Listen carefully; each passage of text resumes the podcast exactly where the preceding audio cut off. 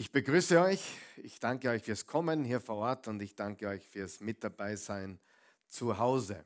Wir haben letzte Woche ein neues Bibelstudium begonnen und das heißt Jesus im Alten Testament. Und wir haben gesagt, Jesus von Nazareth ist der Messias, er ist der Christus. Es ist ganz wichtig zu verstehen, Christus ist nicht sein Nachname oder, oder ein Name, das er hat. Christus ist der Titel, den er hat. Es ist der Messias, es ist der Christus, der Gesalbte Gottes. Und Jesus, der Messias, Jesus, der Christus, befindet sich im ganzen Alten Testament, in der ganzen Bibel natürlich.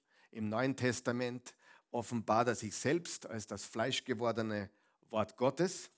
Und im Alten Testament befindet er sich auch bereits und er möchte entdeckt werden. Und das haben wir letzte Woche ausgearbeitet. Jesus selbst spricht darüber so, als sollte uns das beim Lesen der Bibel auffallen. Er sagt, es sollte uns auffallen, wenn wir das Alte Testament lesen, dass es von ihm spricht. Und genau das hat er den sogenannten Emmaus-Jüngern, das waren die Jünger, die nach äh, seinem Leiden und seiner Auferstehung, nachdem das Grab leer war äh, und noch nichts verstanden haben, auf dem Weg in ein Dorf namens Emmaus waren und diskutiert haben über die Ereignisse. Und dann kam Jesus dazu, sie erkannten ihn noch nicht. Und äh, er erklärte ihnen auf diesem Weg das Wort Gottes vom Alten Testament, äh, dem, der, dem Tanach, wie es im Hebräischen heißt, äh, die Propheten, die, das Gesetz Mose und die heiligen Schriften äh, sprechen von mir, hat Jesus gesagt. Und es gingen ihnen die Augen auf und es ist einfach gewaltig, wie Jesus selbst sagt, das Alte Testament redet von mir. Wir haben gesagt, wir werden über die sogenannte Typologie sprechen. Das ist, wenn wir im Alten Testament ein Bild ein Schattenbild oder ein Gegenbild von Jesus sehen. Äh, ein Ge Schattenbilder, wir werden auch Theophanien sehen oder sogenannte Christophanien. Äh, das ist eine echte Erscheinung von Jesus, also eine echte Erscheinung der zweiten Jahwe-Person im Alten Testament. Jahwe ist der Ich Bin, der Ich Bin, der allmächtige Gott, so wie er sich auch dem Mose offenbart hat. Und Jesus hat ja selber im Johannesevangelium an die 20 Mal, 15 bis 20 Mal in etwa gesagt, ich bin. Ich bin der Weg, ich bin die Wahrheit, ich bin das Leben, ich bin die Auferstehung, ich bin der gute Hirte, ich bin die Tür, äh, ich bin das lebendige Wasser. Immer wieder hat er Ich bin gesagt, wie er zu den äh, Pharisäern äh, gesagt hat, bevor Abraham wurde, bin ich. Also und die wussten ganz genau, was das bedeutet. In ihren Augen Gotteslästerung. Aber wir wissen, dass Jesus behauptet hat, dieser Gott zu sein, der sich im Neuen Testament, also im Neuen Bund, äh, offenbart, aber im Alten Testament bereits angekündigt wird. Er wird angekündigt über gewisse Typologien, gewisse Bilder, durch gewisse Personen, die ihn repräsentieren, gewisse Events, gewisse äh, äh, Ereignisse, zum Beispiel auch die ganzen Feste der Juden, waren Bilder, die auf Jesus hindeuten und auch der Tempel selbst ist im Prinzip ein Bild, was auf Jesus hindeutet. Also wir haben Personen, wir haben den Tempel, wir haben äh, Events und Feste, die auf Jesus hindeuten, aber und es wird sehr spannend, heute noch nicht, wir werden auch Jesus, äh, wie er auftritt im Alten Testament, als den Engel des Herrn kennenlernen. Und das ist tatsächlich, ich gebe es mal vorweg, zum Beispiel am brennenden Dornbusch mit Mose oder mit den drei hebräischen Jünglinge, Shadrach, Meshach, Abednego. Da war ein vierter Mann im Feuerofen. Das sind nur zwei von einigen vielen äh, Erscheinungen, Christophanien, Theophanien, wo Gott sichtbar wird im Alten Testament. Das ist auch spannend. Jesus hat gesagt, niemand hat Gott je gesehen. Niemand kann Gott sehen. Aber wie kann man dann Jesus sehen? Wie kann man Gott sehen? Weil Jesus ist Gott. Ja, Jesus ist die Antwort dafür. Und wenn im Alten Testament jemand Gott gesehen hat, kann man davon ausgehen, dass es nicht Gott der Vater war, sondern die zweite Jahwe-Person, die zweite Person der Gottheit, der von Anfang an war. Im Anfang war das Wort, das Wort war bei Gott und ohne das Wort wurde nichts. Und dieses Wort ist Fleisch geworden. Also er wurde nicht in Bethlehem, er wurde Mensch in Bethlehem. Er war von Anfang an, und zwar Genesis 1, am Anfang schuf Gott Himmel und Erde, da war Jesus mittendrin und er war der Schöpfer von Himmel und Erde, der Co-Schöpfer mit Vater und mit dem Heiligen Geist. Halleluja. Und wir haben uns angeschaut, wie gesagt, was Jesus selbst über sich selbst im Alten Testament sagt. Er hat zum Beispiel in Johannes 5 gesagt, Moses schrieb von mir. Und dann hat er auch im Johannes 5 gesagt, die ganze Schrift spricht von mir. Übrigens, äh, der Unterschied zwischen dem Lukas-Evangelium und dem Johannesevangelium, jedes der vier Evangelien hat ein bisschen einen anderen Fokus. Äh, zum Beispiel Matthäus hat über 50 Mal erwähnt, Matthäus, damit sich erfüllt, was geschrieben steht. Das heißt, Matthäus spricht zu Juden und zitiert ständig das Alte Testament, indem er sagt, äh, das ist geschehen, damit erfüllt wird, was im Jesaja geschrieben steht oder was im Micha geschrieben steht. Markus spricht eher das römische Volk an und äh, Lukas spricht eher das griechische Volk an. Und das griechische Volk hat den perfekten Menschen angestrebt. Also Lukas präsentiert uns den perfekten Menschensohn und Johannes spricht mehr vom Gottessohn. Darum haben wir auch die ganzen Ich bin-Aussagen, wo er sich als der Ich bin, der Ich bin auch offenbart. Ist sehr, sehr spannend, was wir hier in den Evangelien finden. Und dann haben wir gesagt, äh, dass die ganzen Apostel, Petrus, Paulus, Stephanus und wie sie alle heißen, haben Jesus gepredigt vom Alten Testament. Okay? Wir haben die Apostelgeschichte sind wir durchgegangen und haben das ganz klar sehen können, dass Petrus, Paulus und auch Stephanus, bevor er gesteinigt wurde, vom Alten Testament Jesus gepredigt haben. Sie predigten, dass Jesus von Nazareth der Messias ist, der Christus ist. Ja? Und mir hat jemand geschrieben letzte Woche, aufgrund der, der hat offensichtlich unsere letzte Einheit nicht gesehen. Er hat geschrieben, na, Jesus kommt nicht im Alten Testament vor. Das Alte Testament äh, kündigt den Messias an. Worauf ich zurückgeschrieben habe, Jesus von Nazareth ist der Messias. Also äh, ich glaube, da haben einfach manche Menschen ein bisschen ein falsches Verständnis. Ja, sein Name war Jesus von Nazareth und er ist der Messias. Messias ist nicht sein Name. Christus ist nicht sein Name. Ne, nicht Jesus Vorname, Christus Nachname. Nein, Jesus der Christus. Das ist sein Titel. Gott ist auch kein Name. Gott ist ein Titel. Gott ist kein Name. Christus ist kein Name. Es ist ein Titel. Es ist eine Position. Ja? Ähm, ich bin nicht der Christus. Ist nicht Karl Michael der Christus, Gott sei Dank.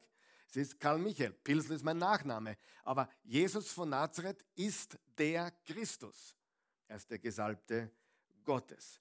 Und heute schauen wir uns an Adam, Eva und Christus. Okay? Heute haben wir einen ganz starken Typus vom, von Jesus im Alten Testament. Und es ist ganz wichtig, dass wir heute auch wieder eine Basis legen, eine Grundlage legen für Jesus im Alten Testament. Ich wollte es schon nennen, Adam, Eva, Christus und wir. Denn vielleicht merkst du schon, Adam ist ein Gegenbild von Jesus und Eva ist ein Gegenbild von der Braut. Und wer ist die Braut? wir. Und die Bibel beginnt mit einer Hochzeit und die Bibel endet mit einer Hochzeit. Also Adam und Eva sind ein Gegenbild, ein Typus für Christus und die Gemeinde. Aber jetzt bin ich schon ein bisschen zu weit vorne und das wollen wir uns heute anschauen, weil das so wichtig ist und weil es ganz klar auch hervorgeht in der Heiligen Schrift, im Römerbrief, im ersten Korintherbrief, dass der erste Adam hat uns in ein Problem geführt, der zweite Adam, Jesus wird der zweite Adam genannt, führt uns in die Erlösung, ins Heil. Es ist ein Gegenbild. Und dieses Gegenbild zu verstehen, ist ganz, ganz wichtig. Beginnen wir im Genesis 1 und lesen wir mal die Verse 26 bis 28. Da sehen wir die Erschaffung von Adam, des Menschen. Vers 26. Dann sprach Gott, lasst uns Menschen machen als Abbild von uns, uns ähnlich. Sie sollen über die Fische im Meer herrschen, über die Vögel am Himmel und über die Landtiere, über die ganze Erde und alles, was auf ihr kriecht. Da schuf Gott den Menschen nach seinem Bild. Er schuf ihn als sein Ebenbild. Als Mann und Frau schuf er sie.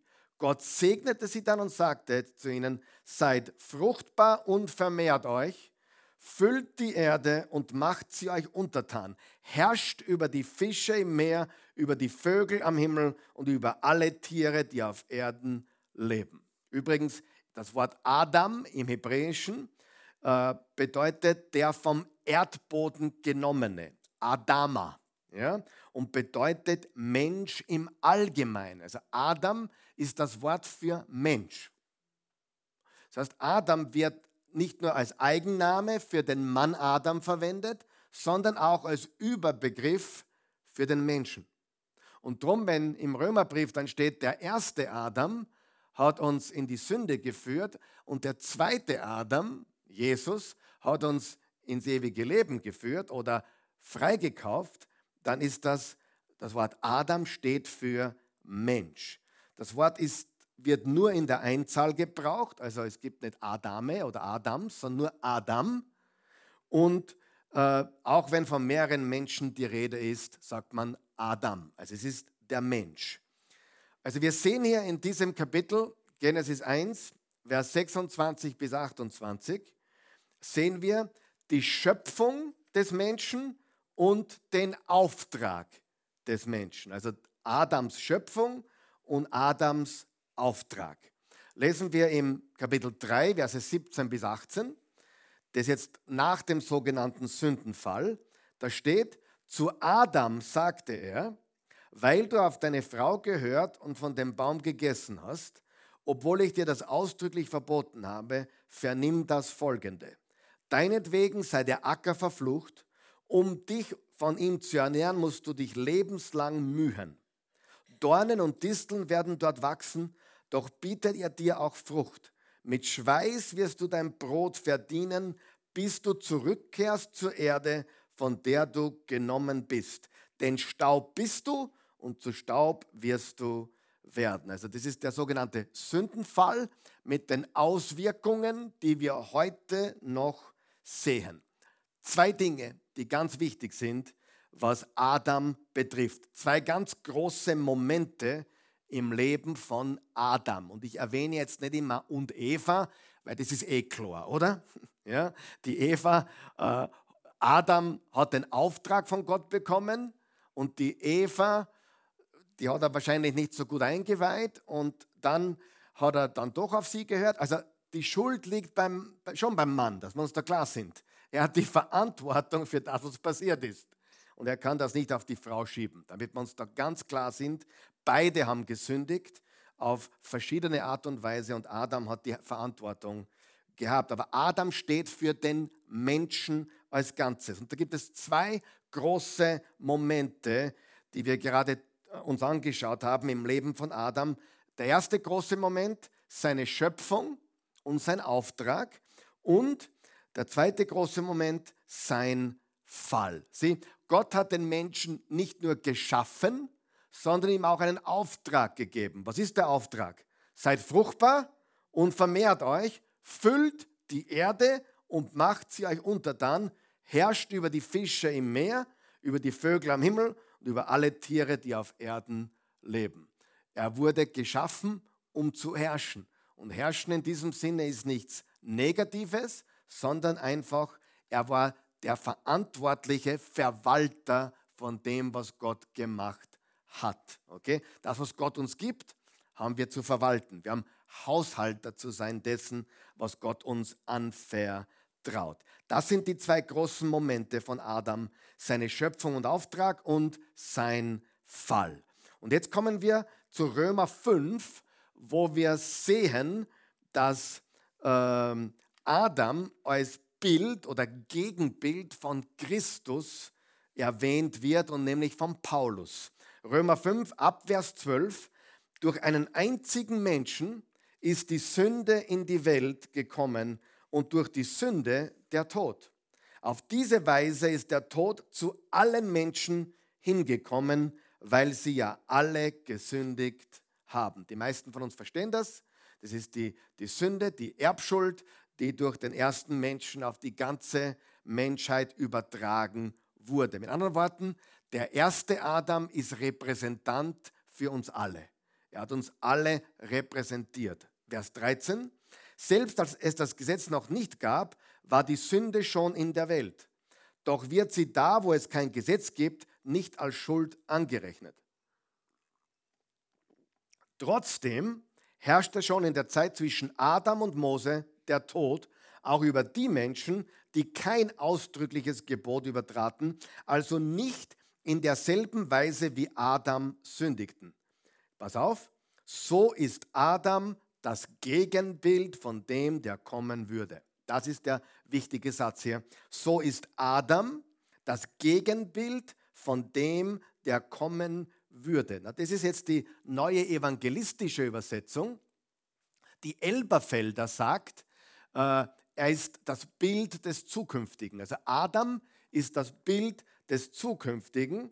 Die, die Franz-Eugen-Schlachter-Übersetzung sagt, Adam, der ein Vorbild dessen ist, der kommen sollte.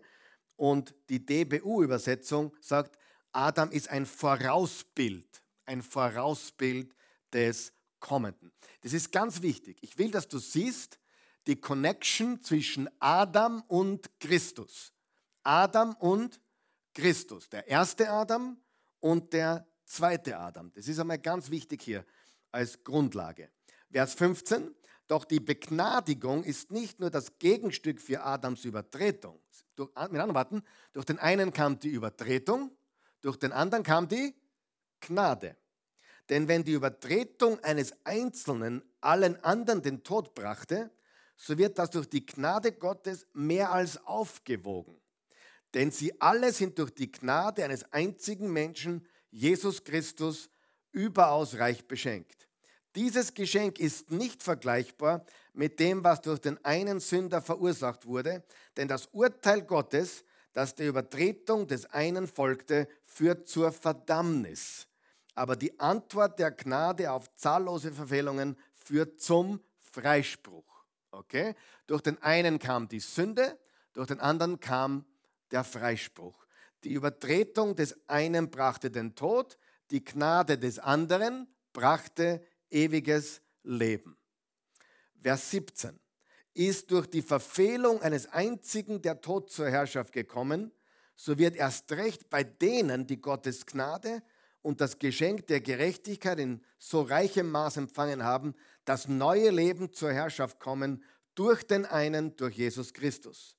So wie eine einzige Verfehlung allen Menschen die Verdammnis brachte, so bringt eine einzige Tat, die Gottes Rechtsforderung erfüllte, allen Menschen den Freispruch damit und damit das Leben. Siehst du den Kontrast hier?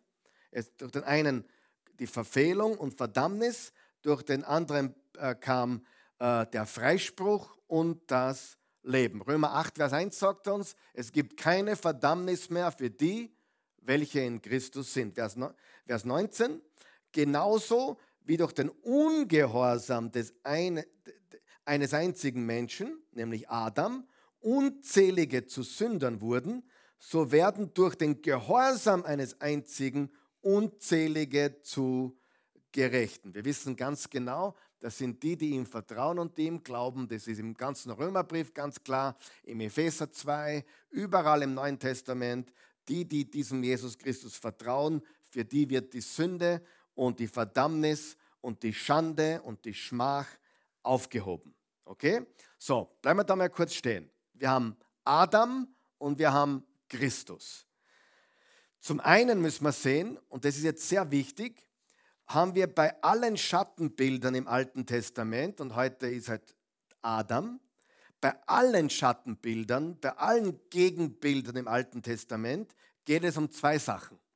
Sag einmal zwei Sachen. Vergleiche und Kontraste. Vergleiche und Kontraste. Schauen wir uns einmal die Vergleiche an. Äh, Adam repräsentiert alle. Und Christus steht dafür, dass er uns alle repräsentiert. Also Adam repräsentiert alle und Christus repräsentiert uns alle, die wir zu ihm im Glauben kommen. Das heißt, ist ein ganz klarer Vergleich. Es gibt eine erste Repräsentationsfigur und es gibt eine zweite Repräsentationsfigur. Also beide, sowohl Adam wie Christus, repräsentieren den Menschen. Adam hat die Menschen repräsentiert. Darum kann man ganz klar sagen, du bist entweder in Adam oder in Christus.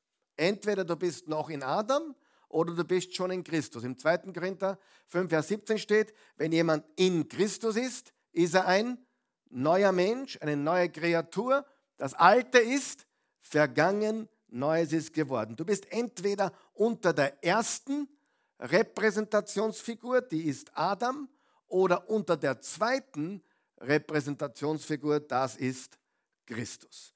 Das ist ein Vergleich.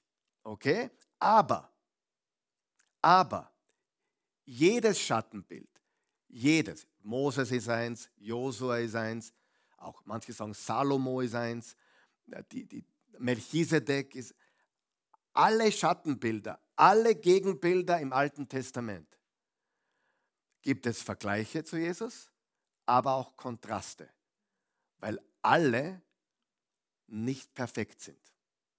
Nur einer ist perfekt, das ist Jesus, die Substanz. Moses war nicht perfekt, aber er ist ein Bild für Jesus. Josua war nicht perfekt, aber er ist ein Bild für Jesus. Eins der, eins der coolsten Gegenbilder im Alten Testament von Jesus ist Josef, der, das elfte, der elfte Sohn von Jakob ja, und, und Rahel, die Mutter von Josef. Das ist eines der coolsten überhaupt Bilder von Jesus im Alten Testament. Okay? Äh, aber du hast immer Probleme mit dem Bild, weil das Bild ist nicht vollkommen, weil die Substanz einfach immer besser ist. Schauen wir uns ein paar Kontraste an. Was ist ein Kontrast? Ja, eben ein Gegensatz. Ein Kontrast ist, durch Adam kam Sünde, durch Jesus Christus kam Gerechtigkeit. 2. Korinther 5, Vers 21. Gott hat den, der von keiner Sünde wusste, für uns zur Sünde gemacht, damit wir in und durch Christus zur Gerechtigkeit werden würde. Sünde kam durch Adam, Gerechtigkeit kam durch Jesus Christus. Tod kam durch Adam, Jesus brachte Leben. Verdammnis kam durch Adam, Rechtfertigung kam durch Jesus Christus. Durch Adam wurden wir Sünder, durch Jesus wurden wir zur Gerechtigkeit. Okay? Und immer wenn wir ein Schattenbild im Alten Testament sehen, also je, je, jemanden oder etwas, das Jesus symbolisiert oder ein Vorausbild ist, müssen wir uns zwei Fragen stellen. Erstens, wie ist dieses Bild gleich wie Jesus? Und zweitens, wie ist dieses Schattenbild anders wie Jesus? Wie ist Adam gleich wie Jesus? Er repräsentiert die ganze Menschheit. Wie ist er anders als Jesus? Naja, er hat gesündigt und Jesus hat diese Sünde durch sein Werk am Kreuz aufgehoben. Und es gibt einen Brief im Neuen Testament, der das am besten zeigt. Wer weiß, welcher Brief das ist? Der Hebräerbrief. Wenn du mit uns das Hebräerbriefstudium gemacht hast, weißt du, wir haben eines immer wieder und immer wieder und immer wieder gesagt. Jesus ist besser. Wer kann sich erinnern? Jesus ist besser. Jesus ist größer. Im Hebräerbrief geht es darum, Jesus ist besser und größer. Er ist besser als die Engel, er ist größer als Moses, er ist größer und besser als Josua, er ist größer und besser als die Priester wie Melchisedek. Jesus ist größer und besser als der Tempel. Und doch deuten Mose, Josua, Melchisedek und der Tempel alle auf wen? Auf Jesus. Also es sind Schattenbilder. Jesus ist die Substanz. Okay? Ich hoffe, ich mache Sinn und ich hoffe, du verstehst es. Das ist sehr, sehr wichtig, äh, weil, weil äh, Adam ist laut Römerbrief ein Bild von Jesus.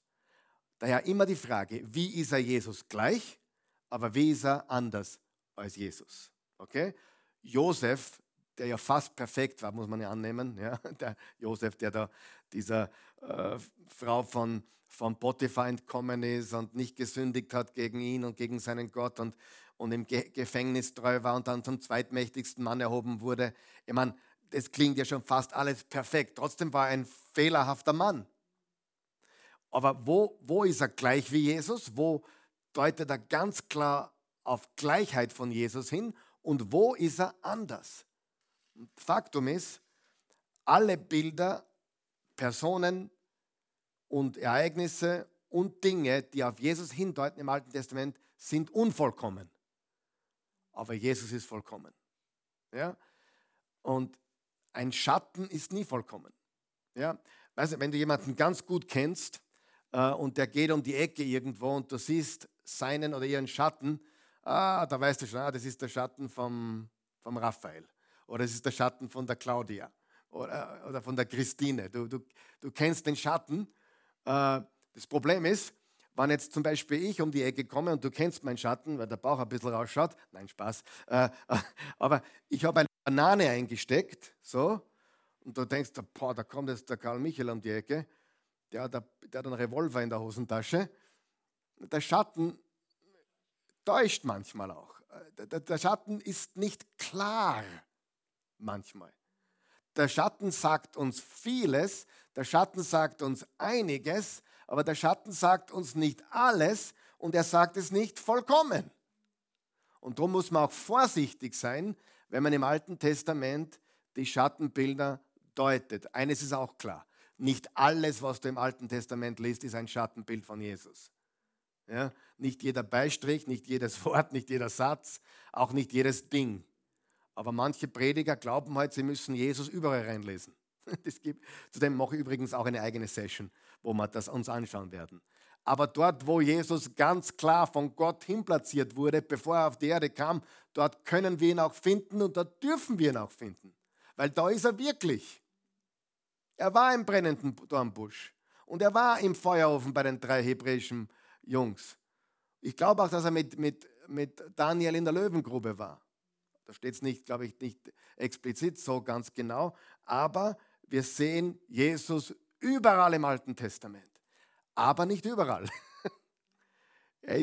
du darfst nicht jetzt überall auf Jesusjagd gehen, ja? Ich meine, verstehst du? Äh, aber der Schatten ist nie vollkommen. Verstehen wir das? Ein Bild ist nie vollkommen. Die Substanz ist besser. Ein Bild an der Wand von meiner Frau, wenn sie mir drei Wochen fehlt in Amerika, dann schaue ich das Bild, sie fehlt mir. Aber wenn sie dann wieder bei mir sitzt im Wohnzimmer oder mit mir äh, schlafen geht, dann ist das was ganz was anderes. Das ist eine Substanz. Und das Alte Testament gibt uns wunderbare Bilder, wunderbare Vorausschauungen auf Jesus. Aber die Substanz ist Jesus alleine. Er ist perfekt und er ist besser. Ja? So viel einmal zu den Schattenbildern. Und äh, gehen wir zu noch einer Passage, die hier unbedingt dazugehört, wenn wir von Adam und Christus reden. 1. Korinther 15, Verse 45 bis 49, fünf Verse, da steht es auch sehr, sehr deutlich. Lest mir mir genau mit. So steht es auch geschrieben. Noch einmal, das sind Verse aus dem Neuen Testament von Paulus, gell? Römerbrief, 1. Korinther. Und er sagt, dass Adam ein Typus ist von Christus. Er, also die Bibel, das Neue Testament sagt das, nicht der Karl Michael. Okay? Ich tue da nichts hinein interpretieren.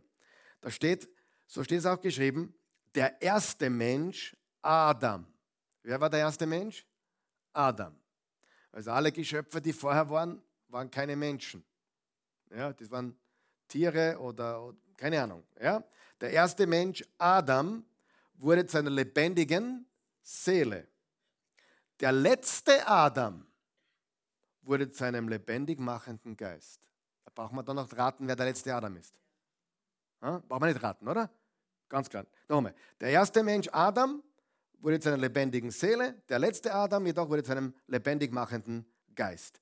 Doch das Geistliche war nicht zuerst da. Zuerst kam das von der Seele bestimmte Leben und dann erst das vom Geist bestimmte. Der erste Mensch, also Adam, stammt von der Erde, vom Staub. Der zweite Mensch, Christus, vom Himmel. Natürlich war Jesus, bevor es Adam gab, er schuf ihn ja. Aber er kam in unserer, in der Geschichte der Erlösung kam er nach Adam. Ja? In der biblischen Geschichte als Erlöser kam er als zweiter Adam, um, der, um das, was der erste Adam verbockt hat, aufzuheben. Wie der irdische beschaffen war, so sind auch die irdischen Menschen beschaffen. Also wir sind wie Adam beschaffen. Und wie der himmlische beschaffen ist, so werden auch die himmlischen Menschen beschaffen sein, für die, die in Christus sind. Vers 49. Und so wie wir jetzt nach dem Bild des irdischen Adam gestaltet sind, werden wir dann nach dem Bild des himmlischen gestaltet sein. Wir sind auf der einen Seite wie Adam, Menschen aus Fleisch und Blut, aber auf der anderen Seite sind wir in Christus und sind geistlich neu gemacht worden. Wir haben den ersten Adam und wir haben den zweiten Adam. Gehen wir nochmal zu Genesis 1, Vers 26. Da steht, im Genesis 1, Vers 26, ich, ich lese das nochmal vor, da steht folgendes, wenn ich es finde, ähm, damals. Lasst uns Menschen machen als Abbild von uns, uns ähnlich. Sie sollen über die Fische im Meer herrschen und so weiter. Lasst uns Menschen machen als Ebenbild oder als Abbild von uns. Passt bitte gut auf. Adam wurde geschaffen im Ebenbild oder Abbild Gottes. Glauben wir das? Der Mensch ist Bildträger Gottes. Der Mensch ist erschaffen im Bilde Gottes. Wenn man sich heute anschaut, was auf der Welt los ist, will man es beim Menschen gar nicht mehr so vermuten. Ich war gestern im Fitnessstudio und dort einer, ich habe ich hab, ich hab ein T-Shirt, auf meinem T-Shirt ist gestanden, Hot Husband. Ja, das hat mir die Christi geschenkt, damit die alle fernbleiben. Ja, na Spaß. Aber, äh, und, und der andere hat mit solche, also solche Muckis, sind hier Animal.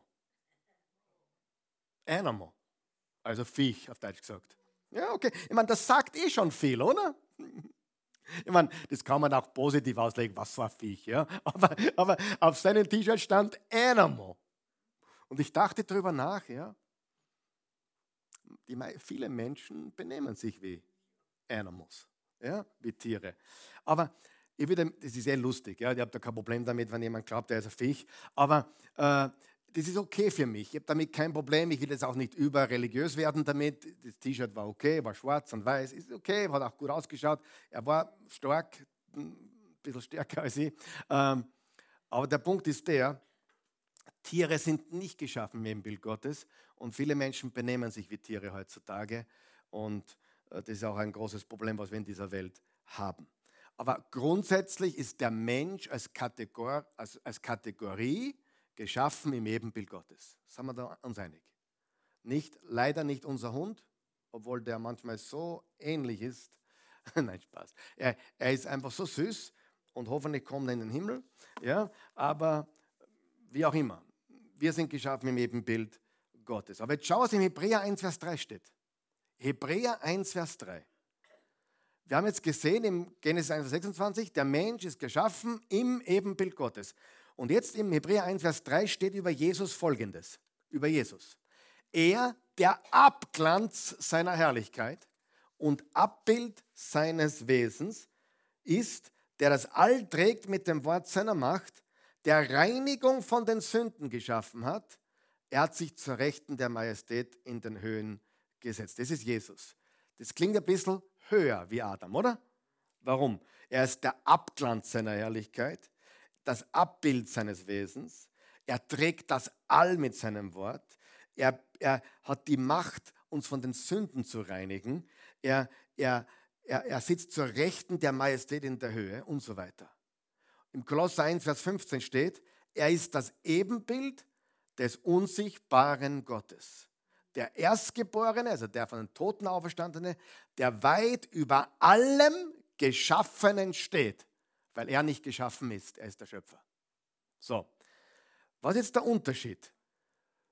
Karl Michael, ich dachte, wir sind auch Ebenbild Gottes. Ich habe mir es so aufgeschrieben heute. Vielleicht hilft dir das. Adam wurde im Ebenbild Gottes gemacht. Amen. Äh, wir wurden im Ebenbild Gottes gemacht. Reflektieren wir das immer? Nein. Ich nicht und viele Menschen, die Animals auch nicht wahrscheinlich. Ja? Adam, wir, wir Menschen, der Mensch wurde im Ebenbild Gottes gemacht. Jesus ist das Ebenbild Gottes. Er ist Gott. Aber da ist eine Ähnlichkeit da, da ist eine Parallele da. Ja? Ähm, wir sehen auch weiter, Adam erhielt Autorität und Herrschaft und diese Herrschaft oder Autorität wurde beschädigt, verspielt sogar vielleicht, beschädigt. Im Genesis 1, 28 steht, seid fruchtbar und vermehret euch, sagt Gott zu Adam und Eva, und erfüllt die Erde und macht sie euch untertan, herrscht über die Fische im Meer, über die Vögel am Himmel und über alle Tiere, die auf der Erde leben. Also, er hat Autorität, aber diese hat er verspielt, beschädigt. Äh, wie ist Jesus hier ähnlich? Okay, der Schatten und die Substanz sind ähnlich, aber die Substanz ist besser. Ja? Ist besser. Und Jesus hat die ultimative Autorität und die ultimative Herrschaft. Kolosser 1, Verse 20 bis 23. Diese Kraft hat er an Christus wirken lassen, als er ihn von den Toten auferweckte und in den Himmeln zu seiner Rechten setzte, hoch über jedes Regiment, jede Macht, Gewalt und Herrschaft und über jeden Namen, der nicht allein in dieser, sondern auch in der kommenden Weltzeit genannt wird. Und alles hat er ihm unter die Füße gelegt, alles. Und ihn hat er als alles überragendes Haupt der Kirche, der Gemeinde gegeben. Sie ist sein Leib, die Fülle dessen, der alles in allem erfüllt. Das heißt, Jesus hat die ultimative, uneingeschränkte Autorität und Herrschaft. Adam hatte eine eingeschränkte Autorität und Herrschaft. Aus Adam kommt alles Irdische. Alle irdischen Nachkommen die Menschheit kommt von Adam.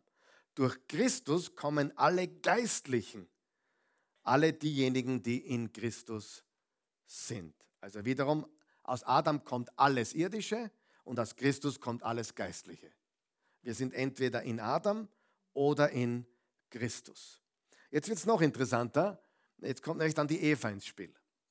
Darum habe ich das Ganze genannt Adam, Eva und Christus haben wir jetzt ungefähr den, den Vergleich von Adam und Jesus, oder besser gesagt Adam und Christus eigentlich, und haben auch den Kontrast. Zum einen, wo sind sie gleich?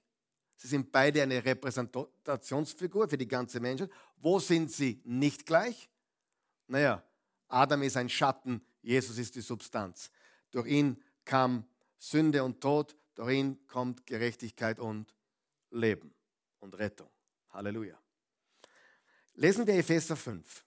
Da geht es um die ganz berühmte Passage von Mann und Frau und Christus und der Gemeinde. Und wie Mann und Frau, also Adam und Eva, ein Bild sind für Christus und seine Gemeinde, für die Braut. Vers 21. ordnet euch einander unter in der Furcht Christi. Unterstreicht dir bitte das Wort einander.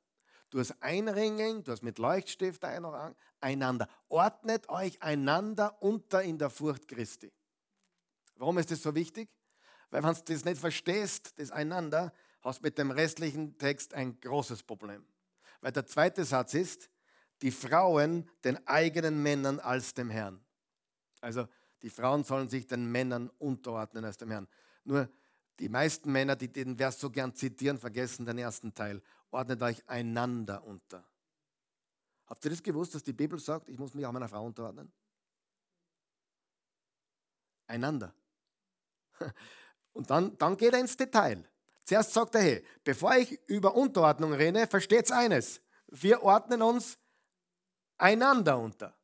Weil wenn wir das einander nicht verstehen, dann wird ein Monster in der Familie. Versteht ihr, was ich sage? So. Die Frauen den eigenen Männern aus dem Herrn, denn der Mann ist das Haupt der Frau oder eigentlich seiner Frau, wie auch der Christus das Haupt der Gemeinde ist, er als der Retter des Leibes. Wie aber die Gemeinde sich Christus unterordnet, so auch die Frauen den Männern in allem. Die, natürlich nicht eine Frau jedem Mann, sondern die eigene Frau ihrem Ehemann. Da geht es um die Beziehung zwischen Mann und Frau. Aber das Ganze macht nur Sinn, wenn man das einander versteht. Vers 25 muss man auch verstehen. Ihr Männer, liebt eure Frauen. Aber liebt sie nicht irgendwie, sondern wie auch der Christus, ich liebe das, wenn es der Christus, weil das ist sein Titel. Das ist, er, er könnte ja auch Gustav Christus heißen. Der, na, verstehe mich nicht falsch. Er heißt Jesus, weil Jesus heißt Jahwe rettet. Aber was ich damit sagen will, ist, es gab so viele Jesus überall. Jesus war ein ganz gewöhnlicher Name. Sogar Jesus Barabbas, der andere Verbrecher, hat Jesus geheißen. Ja, Jesus ist ein wunderbarer Name, weil er Josua ist, Jeshua, und bedeutet Jahwe rettet. Aber das wirklich Entscheidende ist, Jesus von Nazareth, der Christus. Der Christus. Er ist der Christus. Das ist, worum es geht. Ihr Männer, lebt eure Frauen, wie auch der Christus die Gemeinde geliebt und sich selbst für sie hingegeben hat, um sie zu heiligen, sie reinigend durch das Wasserbad im Wort, damit er die Gemeinde sich selbst verherrlicht darstelle, nicht Flecken oder Runzel oder etwas dergleichen hat, sondern dass sie heilig und tadellos ist. So sind auch die Männer schuldig, ihre Frauen zu lieben wie ihre eigenen Leiber. Wer seine Frau liebt, liebt sich selbst. Welche Frau hätte da was dagegen? Keine, oder? Hey, wenn mich mein Mann liebt, wie Jesus mich, wie Jesus die Menschen liebt, ich glaube, da hätte keine Frau ein Problem, oder? Amen, Halleluja. Ja, also, äh, also ich, ich, fühle mich immer so geehrt, wenn jemand, wenn jemand meine Frau lobt oder ihr sagt, sie strahlt hey, das nehme ich persönlich. Vielleicht habe ich was dazu beigetragen, vielleicht auch nicht, aber vielleicht, ich, ich, ich bilde mir ein, ich trage dazu was bei, weil, hey, wenn eine Frau blüht und glüht, glüht, ja, glühen Frauen, ja, vielleicht, wenn sie, wenn sie strahlen, würde ich damit sagen, dann ist doch, das sagt doch was über einen Mann, oder? Das sagt schon ein bisschen was über einen Mann. Ja. Und daher, das ist ja auch, wenn der, wenn, wenn, der, wenn der Mann sie so liebt, dann ist auch die Frau sicherlich vollkommen bereit, sich ihm unterzuordnen, weil er, er versteht, wir, wir ordnen uns einander hin und wir lieben einander. Wir sind gleich, haben nur andere Rollen. Es geht ja nicht um, der ist besser oder größer oder hat mehr. Es geht um Rollen. Ja, ein Mann hat eine andere Rolle wie eine Frau, meistens. Also grundsätzlich. Äh, also in manchen Dingen absolut, in manchen Dingen, ich habe nichts dagegen, wenn, wenn der, der, Mann zu Hause kocht und, und, und die Kinder macht und, und die Frau arbeiten geht, das ist alles für mich kein Problem, ist auch okay.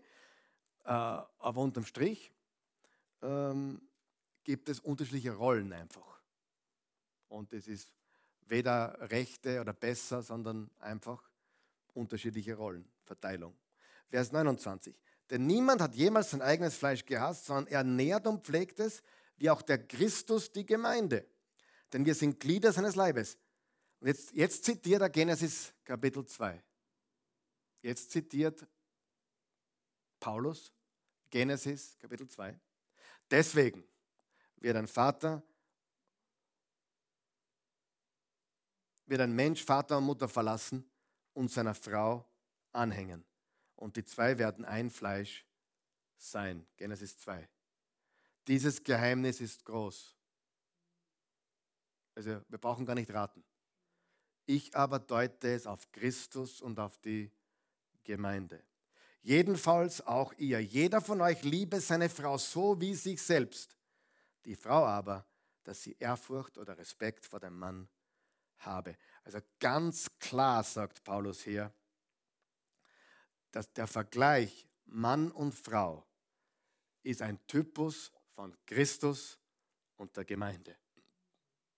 Das heißt eigentlich nicht nur Adam und Eva, sondern jede Ehe, wo Jesus der Mittelpunkt ist, ist ein Bild für Christus und seine Braut.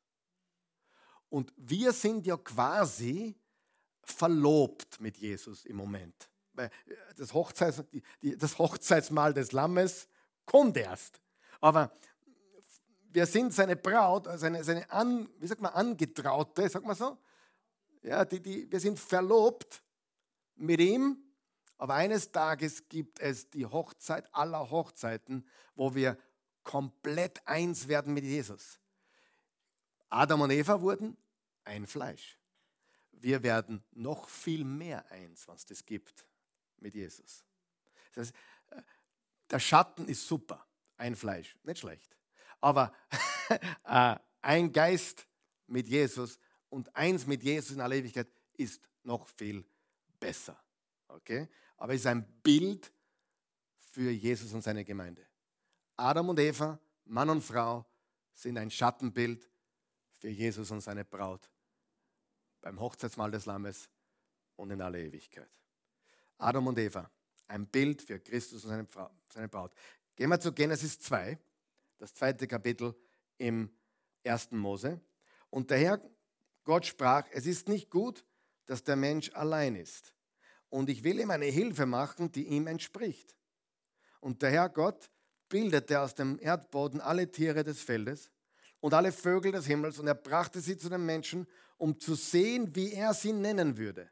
Und genauso wie der Mensch sie, die lebenden Wesen, nennen würde, so sollte ihr Name sein. Und der Mensch gab Namen allem Vieh und den Vögeln des Himmels und allen Tieren des Feldes. Aber für Adam, für den Menschen, fand er keine Hilfe ihm entsprechend oder anders formuliert, die zu ihm passt. Also ein perfektes Gegenüber. Vers 21. Da ließ der Herr Gott einen tiefen Schlaf auf den Menschen fallen, sodass er einschlief. Und er nahm eine von seinen Rippen und verschloss ihre Stelle mit Fleisch. Und der Herr Gott baute die Rippe, die er von dem Menschen genommen hatte, zu einer Frau. Das ist so herrlich, oder? Und er brachte sie zum Menschen. Da sagte der Mensch, diese endliches Gebein von meinem Gebein und Fleisch von meinem Fleisch. Ich habe mal sagen lassen, es ganz schlecht übersetzt ist. Am besten war gewesen, wenn er gesagt hat, wow, diese soll Männin heißen. Männin ist ein Wortspiel. Äh, Adam, ja. Denn vom Mann ist sie genommen, drum Männin. Darum wird ein Mann seinen Vater und seine Mutter verlassen und seine Frauen hängen und sie werden zu einem Fleisch werden. Wer hat es zitiert und wo? Paulus im Epheser 5. Wir haben es gerade gelesen zuerst. Ich glaube, Vers 31. Und sie waren beide nackt. Der Mensch und seine Frauen, sie schämten sich nicht. Wie man das verhauen kann, ist ein Rätsel. Ein paar Sachen kurz. Das erste, was wir sehen, Adam hatte kein Gegenüber, das ihm entspricht. Das haben wir zweimal gelesen, Vers 18 und Vers 20. Was könnten wir da zu Jesus ableiten? Durch Jesus entsprechen wir Gott, aber nur durch Jesus. Äh, wir sehen auch, dass die Frau vom Mann erschaffen wurde. Wir wurden von Christus erschaffen oder von ihm genommen. 2. Korinther 5, Vers 17, ist jemand in Christus, ist eine neue Schöpfung, neu geschaffen. Tiefer Schlaf, das, das, das, er ließ den Mann in tiefen Schlaf fallen. Manche haben hier gesagt, okay, das könnte auf den Tod Jesus hindeuten, weil Schlaf ist ein Euphemismus für Tod. Äh, Paulus hat zum Beispiel gesprochen von denen, die entschlafen sind. Was hat er damit gemeint? Ja, die, die bereits gestorben sind. Nicht, dass wir glauben nicht an Seelenschlafen. Das ist nicht, was wir glauben. Wir glauben, wenn wir hier abtreten, sind wir bei Christus. Aber Schlaf ist ein Euphemismus, ein, ein, ein, ein Bild für Tod, weil es wie Schlaf ausschaut quasi. Und er ließ den Adam in einen tiefen Schlaf fallen und er nahm eine von seinen Rippen und verschloss ihre Stelle mit Fleisch. Die Rippe ist auch sehr interessant übrigens. Ähm, dort, wo ich aufgewachsen bin, in, äh, am Bible College, ist das Gerücht rumgegangen, ehrlich gesagt, ich habe das gar, nicht, gar noch nicht gegoogelt, ob es stimmt, aber dass der Mann eine Rippe weniger hätte. Aber ich, ich, ich sehe das überhaupt nicht. Ich glaube auch nicht, das stimmt. Na, die Rippe wurde genommen vom Mann und die Frau wurde gebaut. Aber jetzt pass mal auf. Denke mal logisch mit mir. Ich meine, jetzt müsste man Mediziner da haben, aber ich, aber ich glaube, dass Männer und Frauen gleich viele Rippen haben. Oder? Ich, ich bin mir ziemlich sicher. Okay. Aber wenn jetzt mir eine Rippe genommen werden würde, oder sogar zwei, und ich zeuge dann Kinder, fällt dem Kind eine Rippe? Natürlich nicht, komplett unlogisch. Oder? Ich, ich kann auch drei, mir kann auch da haxen. Frage, wenn mir da das Bein fehlt und ich zeige ein Kind, hat dann mein Kind? Nein, natürlich nicht.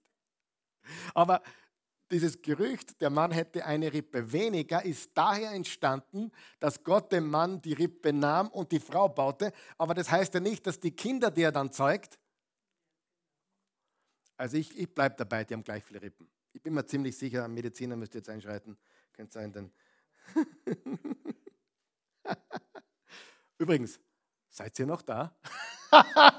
Spaß. Wer war am Sonntag da? Seid ihr alle da? Ich werde, ich bin über Jahre für diesen Satz so oft kritisiert worden. Warum sagt der immer, nur da sind? ich muss so lachen. Und am Sonntag habe ich meine Meisterpredigt, meine Meisterprüfung abgelegt zu diesem Thema. Ja, das ist ein wichtiger Satz. Seid ihr noch da? Ihr könnt es ja gar nicht vorstellen. Die haben nicht meine, über meine Theologie über, nie kritisiert, aber warum sagt er immer, seid ihr doch da? Das ist komisch. Oder sagt denn mal. Okay, wir gehen weiter. Äh, der tiefe Schlaf noch einmal könnte bedeuten oder könnte symbolisch sein, Jesus wurde getötet, ist aber dann wieder aufgewacht. Also könnte, ich würde jetzt da gar nicht so viel hineininterpretieren, aber es könnte eine Andeutung sein. Äh, übrigens, zu, zur Rippe noch, noch einmal, ich bleibe dabei, Sie haben gleich viele Rippen. Äh, äh, aber, wo, aber wo hatte Jesus seine größte Wunde? An seiner Seite. Und was hat er zu Thomas gesagt? Hey, leg deine Hand in meine Seite. Da ist die größte Wunde von Jesu und offensichtlich ist auch das, wo Adam operiert sozusagen von Gott wurde. Äh, wir sind sein Leib, er liebt uns. Das heißt, wir sind von ihm genommen, so wie Eva wurde von Adam genommen. Wir sind ein Leib, wir sind der Leib Christi. Was mir am besten gefällt ist, und das ist ganz sicher für uns Christen oder für Jesus, für Mann und also für Menschen, die in Christus sind, sie waren beide nackt und schämten sich nicht. Ist das nicht das Evangelium? Jetzt ehrlich einmal. Ist das nicht der Zustand, der für immer sein wird? Nicht, dass wir dann nackt herumlaufen, das hoffe ich doch nicht, auch im neuen Himmel. Aber ich hoffe nicht. Aber das Nacktsein, das Nichtschämen, keine Verdammnis, das deutet doch auf Jesus hin, oder? Eines Tages werden wir vollkommen sein. Wir werden auch eine Einheit erleben, die wir bis dahin noch nie erlebt haben. Und Mann und Frau können einen kleinen Vorgeschmack darauf erleben. Und jeder Ehemann, mit dem ich jemals gesprochen habe, über Sexualität zum Beispiel, über dieses fleischliche Einswerden, die behaupten, und ich bin auch dieser Meinung, je besser man sich kennt, je länger man sich kennt, je älter man wird, so wird er mein 75er gesagt, so schön wie heute war es nicht einmal mit 18. Das ist diese Vertrautheit, diese Einheit. Da geht es nicht um, um schön ausschauen oder, oder, oder sexy ausschauen. Da geht es um eine Vertrautheit, eine Einheit, kein Schämen, keine Schande, keine Angst, nichts beweisen müssen, nicht performen müssen, gar nicht. Da geht es um das Einssein. Und das sehen wir hier in dieser Nacktheit, dieser, dieser Nicht-Schämen. Und das wurde durch die Sünde verspielt. Und dann haben sie sich die Feigenblätter gebaut, Werke der, Werke der Selbstgerechtigkeit, aber die zählen bei Gott nicht, sondern nur sein Werk zählt. Okay? Darum hat er dann, nachdem, er, nachdem sie sich eigene äh, Feigenblätter gemacht haben und sich bedeckt haben, hat Gott Tiere geopfert. Das war das erste Opfer in der Bibel und machte ihnen Röcke aus Fellen. Um Felle zu bekommen, brauchst du ein Tieropfer. Blut muss fließen. Das war das erste, erste Opfer, wiederum auch hindeutend auf wen? Jesus. Ja, nicht, dass die Opfer Jesus sind, aber sie sind ein Bild vom Lamm Gottes, das kommen wird. Ja? Ganz wichtig. Und eines Tages werden wir diese gewaltige Einheit haben. Äh, Im 1. Korinther 6 steht, wisst ihr nicht, dass ihr zum Leib Christi gehört und dass damit auch euer Körper ein Teil seines Leibes ist? Soll ich denn nun, indem ich mich mit einer Prostituierten einlasse, Christus das wegnehmen, was einen Teil seines Leibes ausmacht und es zu einem Teil ihres Leibes machen? Niemals. Überlegt doch einmal. Wer sich mit einer Prostituierten einlässt, wird mit ihr eins. Sein Körper verbindet sich mit ihrem Körper. Es heißt ja in der Schrift, die zwei werden ein Leib sein. Wer sich hingegen mit dem Herrn verbindet, hingegen, ein Vergleich wieder. Du bist fleischlich eins mit jemand oder wer sich mit dem Herrn verbindet, wird eins mit ihm. Sein Geist verbindet sich mit dem Geist des Herrn. Sieh, Eva erlebte eine körperliche Einheit mit Adam. Wir, die Braut Christi, erleben eine geistliche Einheit mit Christus. Das ist ein Bild. Ein ganz klares Bild. Ich meine, dieses Bild von Adam und Christus muss man verstehen, denn es ist im Römer 5, es ist im 1. Korinther 15, es ist durch die ganze Bibel. Und wir werden einmal noch viel mehr eins sein, noch viel mehr eins sein, als die je eins waren. Offenbarung 19, wir wollen uns freuen und jubeln und ihm die Ehre geben. Denn jetzt ist die Hochzeit des Lammes gekommen und seine Braut hat sich dafür schön gemacht. Strahlend weißes Leinen hat Gott ihr dazu geschenkt, denn die feine Leinwand steht für die gerechten Taten der Heiligen. Dann befahl mir der Engel, schreibe, glücklich sind alle, die zum Hochzeitsmahl des Lammes eingeladen sind. Und er fügte hinzu, das sind Gottes zuverlässige Worte. Noch einmal, die Bibel beginnt mit einer Hochzeit und die Bibel endet mit einer Hochzeit. Und sie waren komplett nackt und ohne Scham vor ihm und auch wir werden uns in alle Ewigkeit nie mehr schämen brauchen. Weißt du, wie viele Menschen mit Schamgefühlen zu tun haben? Und das Evangelium reinigt uns nicht nur von Schuld und Sünde, sondern nimmt uns auch Verdammnis, Scham und Schande. Und so wird die Braut repräsentiert. Blenden wir noch mal ein, Epheser 5, Vers 25 bis 27. Da steht, ihr Männer liebt eure Frauen und zwar so, wie Christus die Gemeinde geliebt und sein Leben für sie hingegeben hat, er tat das, um sie zu heiligen und reinigte sie dazu durch Gottes Wort wie durch ein Wasserbad. Denn er wollte die Gemeinde wie eine Braut in makelloser Schönheit präsentieren, ohne Flecken, Falten oder sonstige Fehler, heilig und tadellos. Freunde, das sind wir in Christus. Und das war bei Adam und Eva vorm Sündenfall. Nackt, ohne Scham, ohne Schande, ohne irgendeinem Fehler oder Makel. Nur diese Einheit, die wir haben werden, wird noch um Häuser besser. Denn Jesus ist besser. Der Schatten ist gut, die Substanz ist besser. Adam und Eva sind gut, aber wir und Christus sind besser. Wir sind noch viel, viel gesegneter und glücklicher. Und da gibt es noch viel einiges mehr dazu zu sagen. Okay? Ähm, das ist Adam und das ist Eva und das sind Christus und wir. Und das ist etwas, wo wir den Typus verstehen müssen, damit wir eine Basis haben für alles Restliche, was wir studieren werden. Ich hätte noch ein paar Notizen übrig für heute, die spare ich mir für das nächste Mal. Nächstes Mal werden wir ein ganz interessantes Thema haben, aber das verrate ich euch noch nicht. Wir beten einmal kurz, weil nächste Woche haben wir einen Gastsprecher. Aber in zwei Wochen machen wir beim Alten Testament weiter. Alten Testament beten wir. Vater im Himmel, ich danke dir von ganzem Herzen. Du bist ein wunderbarer, gnädiger, treuer, gütiger, liebender, einzigartiger Vater. Du hast uns so sehr geliebt, dass du Jesus gabst. Und durch ihn werden wir vollkommen eins. Das, was Adam verbockt hat, hat Jesus wiederhergestellt. Sünde und Tod kamen durch den ersten Adam. Gerechtigkeit und Leben kommen durch den zweiten Adam. Adam und Eva ist die erste Hochzeit in der Bibel. Christus und seine Braut, wir, die Gemeinde, sind die zweite Hochzeit und die größte von allen. Alles deutet auf Jesus hin. Alles deutet das Evangelium hin. Alles deutet ganz klar darauf hin, dass du eine Beziehung willst mit deiner Braut, dass du uns heilig und untadelig willst und dass du uns reingewaschen hast von aller Schuld.